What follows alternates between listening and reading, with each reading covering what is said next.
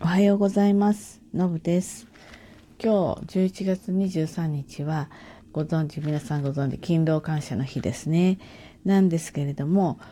ストレスフリーの日でもあるんだそうです。まあ、やっぱりね、お仕事していると、あの、ストレスもたまるから、時、まあ、ねぎらう日ということでね、ストレスもちょっと解放しようと、そんなような日なんだそうです。で、えーまずですね、まあ、ストレスがない人は多分、まあ、そんなにないと思うんですよね。だけど、まずストレスをためやすい人の特徴をね、ちょっと挙げると、やっぱり人に合わせていくタイプの人ですね。それから完璧主義だったり、まあ、真面目な、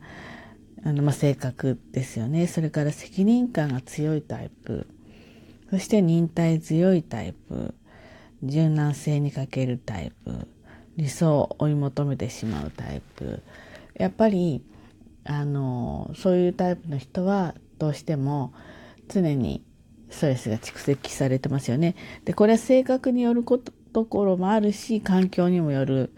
部分もありますね。やっぱりお仕事ね、あの企業でお仕事してたりすると人に合わせていったりとかね。やっぱり仕事を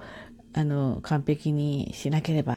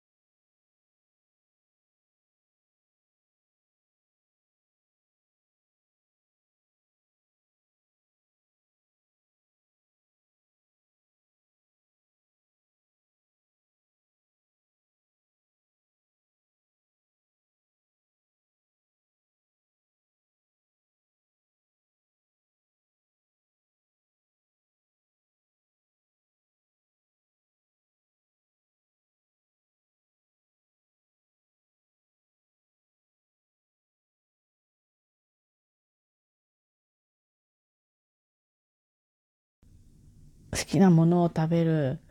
これはうん美味しくてストレス解消するんだけれどもね。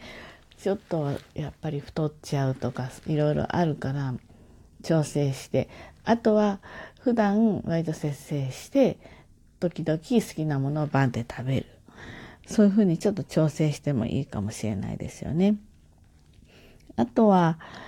まあそうですね。家を掃除するうん、ある程度すっきりしてる方がストレスはたまらないです。これ性格によるかもだけど、私なんかはそうですね。あとあの、ベッドメイキングをすると、なんかね、自己肯定感が上がるというか、あの、なるべくシーツをピシッとこう、ベッドですからね、あの、当然朝起きるとちょっとこう、たるんだりしているので、それをピシッと直すのと、掛け布団を、まあ、ある程度きちんと折り紙のようにして畳んで、まあ、隅の方に置いとくみたいなそんな感じですけどねベッドの生活だから。でもこれはねなんかするようにしてます。やっぱしていないと気分がなんかシャンとしないというかすっきりしないっていう感じかな。なので無理のない程度に例えば水回りはきれいにしておくとか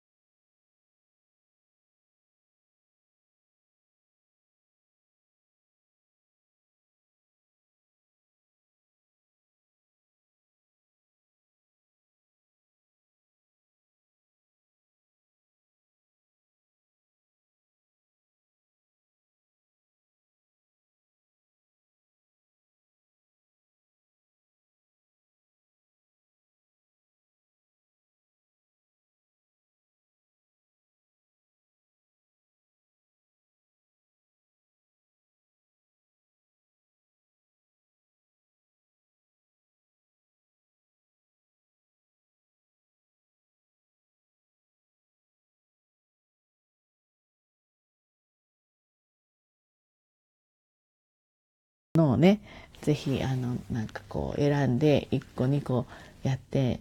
みるといいんじゃないかなと思います。私は今出張で別のところに来てるんですけれどもどうも、うん、出張先全日本全体的にそうかな。この